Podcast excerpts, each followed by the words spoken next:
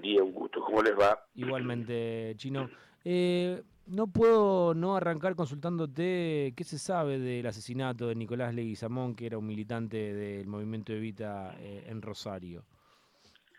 más allá del inmenso dolor, la, la bronca, estos hechos que previsibles en Rosario eh, también generan sorpresa, no, no conozco el detalle, me he hablado con los compañeros, pero no, no, no sería eh, irresponsable poder emitir una opinión respecto a, a quién está detrás del crimen, lo concreto que es un hecho que nos golpea y nos interpela y más allá de las palabras y la solidaridad con la familia es una, una vida que no se recupera y eso nos tiene que hacer repensar mm. qué hacemos con este tema, que es un tema que excede, me parece, a Rosario e incluso a, a la propia provincia de Santa Fe. Mm. Eh, Chino, ¿qué, ¿qué, qué, te quedó de, del 25 de mayo, de esa plaza llena de gente, de Cristina en el escenario con un montón de dirigentes? Me quedó una imagen de, de, una actividad de, recuerdo del momento que asumió Néstor Kirchner. También es una interpelación, quiera o no, tiene que ver con lo que recién hablamos en líneas estructurales. Estamos todos orgullosos de lo que hizo Néstor del 2003 al 2007, muchas de las medidas y acciones que desarrolló Cristina del 2007 al 2015. Pero si uno toma Argentina del 83 a, hoy, 40 años de democracia, más que nunca reivindicamos el sistema democrático, somos conscientes que si hicimos cosas buenas, como hemos hecho en este gobierno y se han hecho en algún otro gobierno de los últimos 40 años, las cosas que no hicimos y las que faltan son muchísimas más eso debe arreglar nuestro esfuerzo por pensar más que en la cuestión interna de la política, en los problemas eh, de, los 47 millones de argentinos, ¿no? De la mujer y hombre de a pie. Y a veces la política la pifiamos y andamos discutiendo cuestiones nuestras y no resolviendo y discutiendo cómo resolver las cuestiones de nuestro pueblo. ¿Coincidís con la vicepresidenta en este análisis de los tres tercios del Frente de Todos, Juntos por el Cambio y Miley, con muchas chances de que dos fuerzas vayan a un balotaje? O que bueno gane una por muy poquita diferencia? Es posible, pero me parece que es posible, sí, indudablemente mi ley ha, construido un espacio, creo que tiene un techo, pero bueno, faltan pocos días para poder eh, conformar la, la, representación institucional que nos va a representar y sobre todo ahí arrancar la campaña de cara, de cara a las pasos. Y creo que tenemos una posibilidad de, reencontrarnos en un mano a mano en la calle, en las plazas, en las esquinas, en los clubes, con, con actores populares, con actores de nuestro pueblo que están de alguna manera muy decepcionados, descreídos, enojados con la política en general, particularmente con nosotros que somos gobierno. Eh, como le toca a toda la política, tenemos una, una posibilidad, pero para eso reitero, si no sintonizamos nuestro accionar cotidiano en las necesidades de, los argentinos y seguimos hablando a veces un idioma un poco hermético o de temas que son necesarios resolver pero que no tienen que ver con el metro cuadrado, la vida cotidiana de millones de argentinos, eh, se nos va a hacer cuesta arriba. Pero es, es, posible que podamos ser competitivos y, y estar en la pelea para, para ganar las elecciones, depende de nosotros. ¿Por qué crees que le cuesta comunicar al frente de todos esto que vos estabas diciendo? Recuerdo... No, no, es un problema de la política en general. no, Es un, problema, es un problema global. Mm. Occidente está en crisis hace muchos años porque los partidos políticos no existen más como tales. Ante un partido se expresaba en un frente electoral, pero había una preeminencia de un partido que expresaba intereses económicos, intereses sociales, intereses culturales. Había una Argentina más homogénea, como había un mundo más homogéneo la homogeneidad hoy se rompió y está eh, cruzada por una fragmentación que se multiplica. Entonces hay coaliciones electorales que a veces no expresan intereses económicos, incluso a veces contienen intereses económicos contradictorios y no los puede sintetizar, y el voto está más ligado a la bronca, al enojo, al votar en contra de, que a una idea, a una propuesta, a, a una, a una mm, elección para poder transformar y mejorar y a veces elegís para que aquel no gane o porque estás muy enojado, o porque tenés mucha bronca o, siquiera, o quizás ni siquiera vas a votar. Em, Chino, ¿y vos qué crees que, va a suceder en, las PASO? ¿Que el Frente de Todos va a dirimir eh, internas ahí o que van a poder lograr un candidato de unidad? Yo lo veo difícil, eh, pero más allá del candidato, eh, lo que debemos discutir es para qué queremos ir a elecciones, qué le proponemos a nuestro pueblo, en términos concretos y en términos generales, todos vamos a, coincidir y a enunciar principios eh, genéricos que podés compartir. El tema que la sociedad te pide, bueno, ¿por qué no lo haces? Ya sos gobierno. ¿Por qué no me lo bajás acá a, la tierra? ¿Qué significa tal, tal definición? Hoy los temas concretos son eh, la inflación que le carcome el salario del trabajador formal o del trabajador informal, no llega a fin de mes. Mucha gente quiere consolidar su trabajo y poder poner en un marco legal eh, lo que se llena este Rosario, un tema de, inseguridad donde si bien Rosario es una situación de una violencia excepcional en Argentina, no podemos sentarnos a esperar que eso se reproduzca y además deberíamos atacarlo de una forma como para aislarlo y dar una batalla para imponer una, una ciudad más justa, una, eh, una situación de, de, tranquilidad y seguridad para nuestros hermanos rosarinos y no lo logramos, y después el tema de poner a la Argentina en el siglo XXI en términos de educación. Eh, discutimos y nos chicaneamos y nos discutíamos entre oficialistas y opositores, a veces de la misma fuerza, y a veces basta con una escuela para darte cuenta de dónde estamos parados. Y da la impresión que muchas veces la gran sector de la dirigencia política, de los formadores de opinión que están en medios masivos de comunicación hegemónicos, eh, grandes empresarios, grandes intelectuales, no tienen ni idea de lo que es Argentina. Hablan de una Argentina que ellos se imaginan o de la Argentina que le informan los papers, las encuestas, la, los, cuadraditos de estadísticas, pero la Argentina es otra cosa. Y no, no, la, no la reconocen, es doloroso, entonces es muy difícil si no tenés información no tenés diagnóstico, podés buscar soluciones. Bueno, ese es el desafío que tenemos en esta posibilidad de ir un paso, de discutir estas cuestiones con franqueza, acaloradamente, no tener miedo a un debate público, porque si no lo debatimos de cada sociedad, ¿dónde lo queremos debatir? Encerrado en un, en, un local partidario, en una oficina de algún funcionario, eh, que decidan cuatro o cinco y ellos, esto se decide con protagonismo popular. No hay salida política en Argentina si no hay protagonismo popular, no para que acompañe y aplaude, para que sea protagonista y te haga cargo, porque nuestro pueblo está mejor que la dirigencia. En casi todos lados el pueblo argentino es mejor que la dirigencia en. Mm. Eh, Chino, lanzados tenemos a Scioli, a Grabois, a Jer Rossi y Guado se está moviendo como un precandidato sin confirmarlo. Para vos, ¿quién es el que mejor puede llevar ese programa adelante? Bueno, primero discutámoslo. Mm. Yo eh, hablo con Scioli, este, hablo con Rossi, he hablado con Guado, este, conozco lo que piensa Juan. El tema es dónde se discute eso. Mm. Entonces, buscar ámbitos, además de quién va a ser el candidato, que está bien, porque se, eligen mujeres y hombres, y no hay que asustarse a el que quiera ser candidato, es válido, eh, es la discusión finita, este, y entender que no la va a resolver la crisis un dirigente, no la va a resolver la crisis un partido político, no la va a resolver la crisis una coalición, se va a requerir de concursos de millones de argentinos. Entonces tiene que haber una actitud, vos querés dinamitar o querés construir puentes, querés seguir rompiendo o querés reconstruir, querés pararte de la descalificación, el insulto o discutamos apasionadamente, incluso peleándonos, pero ideas para buscar una síntesis. Cuando uno piensa un acuerdo, no es un acuerdo para entre comillas, bajar el estado de ánimo y que todos seamos buenos. No, Argentina tiene que romper un, par, una estructura que es injusta. Argentina tiene una economía concentrada y extranjerizada hace muchas décadas. Mm. ¿Cómo se va eso logrando modificar para que sea una, una economía más democrática, donde se redistribuya mejor la riqueza, donde sin negar que hay una globalización y no la podemos parar, empezar a fortalecer los sectores económicos ligados a intereses nacionales, el mundo cooperativo, el mundo pyme, este, como, como eso requiere imaginación y valor. Hemos dado una gran política crediticia para las pymes en el gobierno de Alberto Fernández, pero entendamos que más allá de eso que uno lo puede reconocer, son muchas más las pymes que no recibieron nada. ¿Por qué? Porque no califican.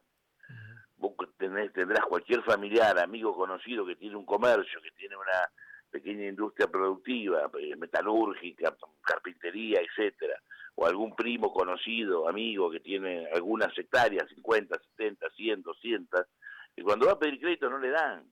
¿Por qué? Porque tiene el problema la FI, porque tiene el problema laboral, porque tiene el problema bancario, y es obvio. La Argentina que arrastra años y años de crisis. ¿Cómo le vas a pedir a alguien que tenga este su eh, boletín bancario financiero intachable, todo 10 y felicitado? No, tiene a plazo, tiene un montón de amonestaciones. Bueno, ¿cómo lográs meterlo a, esa persona en el circuito productivo con créditos? Eso implica del Estado la audacia que a veces nos falta y después terminando terminamos puteando a los grandes grupos económicos y le prestamos plata. Y resulta que después este, nos abrazamos a las pymes, pero hasta ahora las soluciones las abrazamos solamente.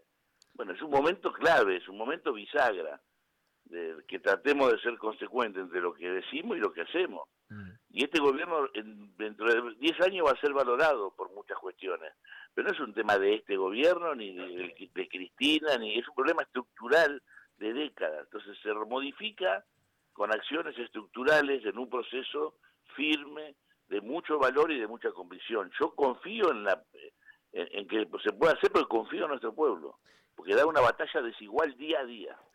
Esos millones de argentinos que van a laburar, acá en el Gran Buenos Aires, en el Gran Rosario, en el Gran Resistencia, en el Gran Comodoro Arabia, en cualquier ciudad de cualquier rincón de la Argentina, abrir su negocio, atender su huerta, su chacra, su campo, su metalúrgica, ir a buscar laburo, pelearla en un trabajo de servicio, en el Estado, y lo hacen, y a veces los ingresos son escasos, y sin embargo no apretan los dientes y siguen para adelante, y a veces vemos determinados sectores de la dirigencia que da vergüenza ajena. Chino, ¿qué crees que va a ser valorado en 10 años de este gobierno? El haber priorizado la vida, el haber este, puesto todo lo que no teníamos, luego de asumir con el endeudamiento irresponsable de Fondo Monetario y de Macri para sostener el trabajo, eh, el haber bancado libertades este, y, una democracia que cada cualquiera puede decir lo que quiera, el, el haber este, propiciado, aunque no logramos imponerlo, una, una línea, una intención no hacia la ruptura, sino hacia el acuerdo, como se logró en su momento con la pandemia, donde todos los, todas las provincias, cualquiera sea el color político, pudieron gestionar una política sanitaria que es reconocida mundialmente por organismos multilaterales vinculados a la salud, y después también, obviamente, hubo, errores, hubo, desaciertos, hubo desencuentros, quizás el más grave, que no debemos repetirlo ahora, por eso insisto en que discutamos antes de ser potenciales gobiernos, eh, es no, no, no tener un programa básico en el 2019, creer que todos pensábamos lo mismo sobre los problemas, cómo se resolvían, y después discutir de una forma nociva. Mm. Discutimos de una forma tóxica, nos hicimos mucho daño. A mí la discusión me parece que es necesaria no le escapo a la discusión, aún siendo el mismo gobierno, aún siendo parte del mismo espacio político, la misma familia con tu amigo, pero tiene que ser en un sentido inteligente, en un sentido constructivo, ¿no? Yo no puedo discutir con vos que sos mi socio para debilitarte, para destruirte, para humillarte. Eso eh, al único que favorece es a la, a la consolidación de la injusticia, al, al imperio de los grupos económicos. Eh, a la al debilitamiento de la política. Y cuando se debilita la política aparecen los Milei. Después nos preguntamos por qué aparecen. Bien. Eh, Chino, ¿y descartaste la posibilidad, o dijiste que es difícil la posibilidad de candidato de síntesis? ¿Crees que es posible eh, un programa de síntesis? Un programa, supongamos que hay dos candidatos. Supongamos que hay un candidato de síntesis, vamos a suponer. yo lo veo difícil, no lo veo. Vos mismo me acabas de decir. Sí. Rossi, Juan Graboy, Guado. Eh, estamos a, 20, a, 25 días, no estamos a, cuatro meses, ¿no? Por eso, por eso. Eh, pero supongamos que apareciera un, ¿Dónde discutimos un programa? De, ¿Quién discute un programa de síntesis? ¿Qué hacemos con los 9 millones? Todo, ahora no hay discusión que Argentina tiene 9 millones de trabajadores informales. 9, 8, 9, 500. En el Congreso hay un proyecto de ley hace casi dos años, presentado por las organizaciones populares que integran la Unión de Trabajadores de la Economía Popular, la UTEP, pidiendo que se apruebe un monotributo productivo, que te sirve para identificar a todos esos trabajadores anónimos que el Estado no registra, para que esos trabajadores puedan facturar, aunque no tributen al Estado en la primera etapa, que luego, una vez que vos sepas cuánto facturan y los tenés identificados, pueden tributar de acuerdo a sus posibilidades, pueden ser sujetos de un crédito no bancario para fortalecer su capacidad de trabajo, con máquina, con herramienta, con capacitación. Bueno, duerme el sueño de los justos. Un proyecto presentado por el oficialismo en una Cámara que es cierto que no somos mayoría, pero que ni siquiera hicimos eh, el esfuerzo necesario para sacar ese proyecto de ley y así otros proyectos que están durmiendo ahí con tranquilidad. Entonces, eso es una cosa concreta que sirve, pero porque, ¿por qué digo esto? Porque en todos los discursos, Cristina, Rossi, Massa, Guado, Juan Grabó y los que no somos candidatos a presidente, todos reconocemos que 9 millones de trabajadores formales, 8, 10, no se sabe siquiera. Mm. Bueno, ahí tenés una herramienta. ¿No te gusta esa? Propongamos otra. La, última la obra ah, pública que en su momento se acordó incluirla incluso en el presupuesto. Mm. no en el presupuesto, en medidas que tomó el Estado, en decretos, disposiciones formales, que queda hasta un porcentaje de la obra pública este, para con la posibilidad de llevarla adelante una pyme o una cooperativa. Mm. Ahí todavía está dando vuelta el expediente. La conformación de apuntalar emprendimientos la agricultura familiar que produzcan alimentos agroecológicos, lácteos, eh, fideos, carne, un montón de alimentos que pueden ir a cualquier supermercado a competir con las mejores marcas a un precio mucho más accesible, mucho más justo y de primera calidad. Con, muchas dificultades, todas esas áreas no tienen presupuesto.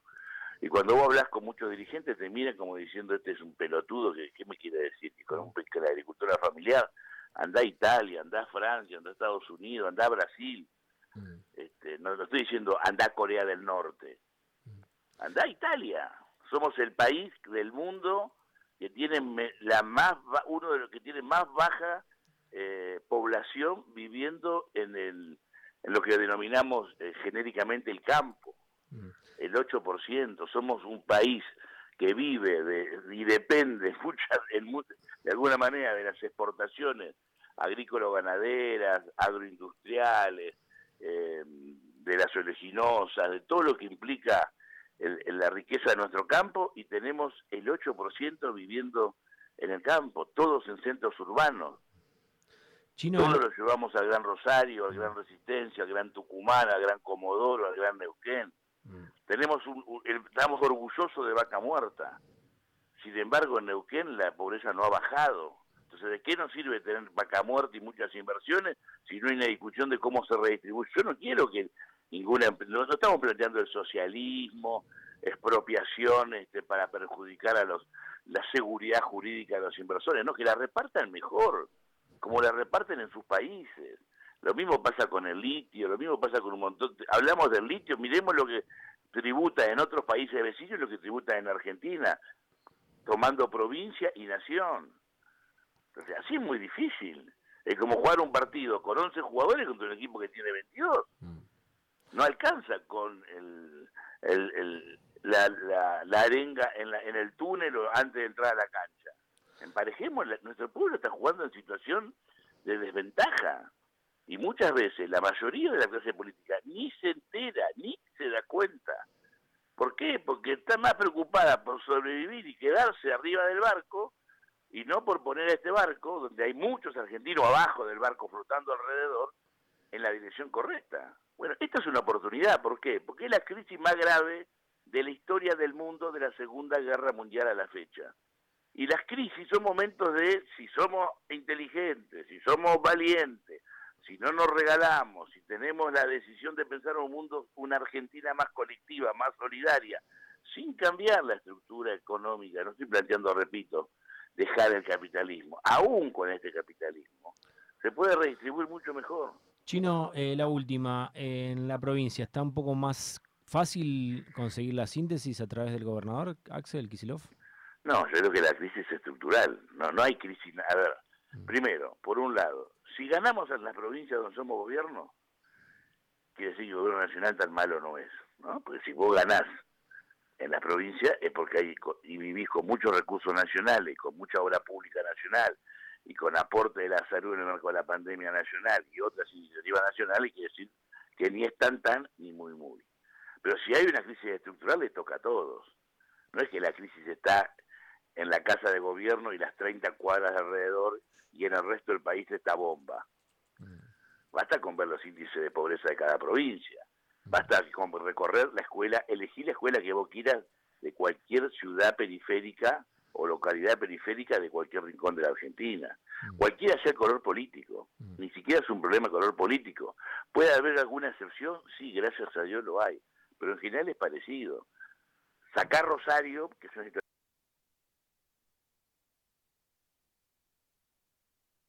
una excepcional, pero después fíjate la situación de robos, de hurtos, de violencia familiar, de adicciones de los pibes, y es parejito. Entonces no, no, no hay un lugar donde tenemos la patria liberada y otro lugar. Estamos golpeados en la línea de flotación de toda la Argentina, toda. Bueno, elegiste un tema, quien quiero oír que oiga, de Nevia.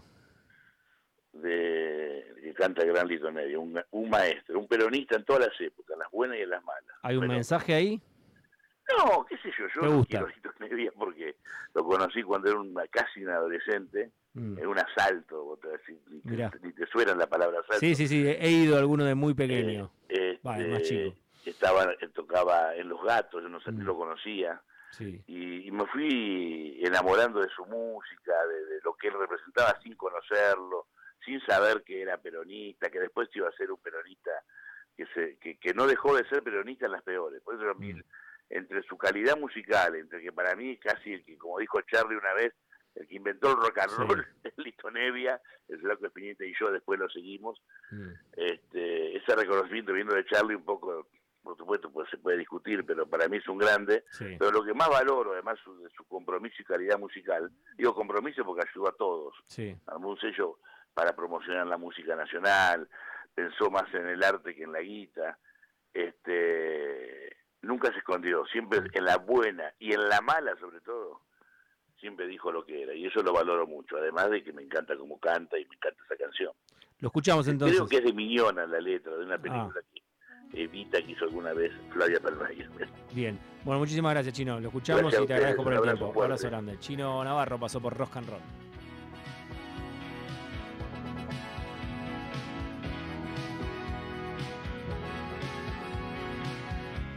Cuando nos recordamos lo que nos pasa, nos puede suceder la misma cosa. Son esas mismas cosas que nos marginan, nos matan la memoria, nos quitan las ideas, nos queman las palabras. Ah, si la historia la escriben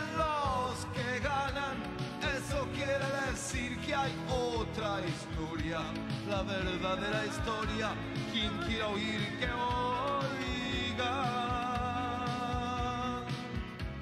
Nos queman las palabras, nos silencian y la voz de la gente se oirá siempre. Inútil es matar, la muerte prueba que la vida existe cuando nos recordamos lo que nos pasa, puede suceder la misma cosa. Son esas mismas cosas que nos marginan, nos matan la memoria, nos quitan las ideas, nos queman las palabras. Ah, si la historia la escriben los que ganan, eso quiere decir que hay otra historia, la verdadera historia.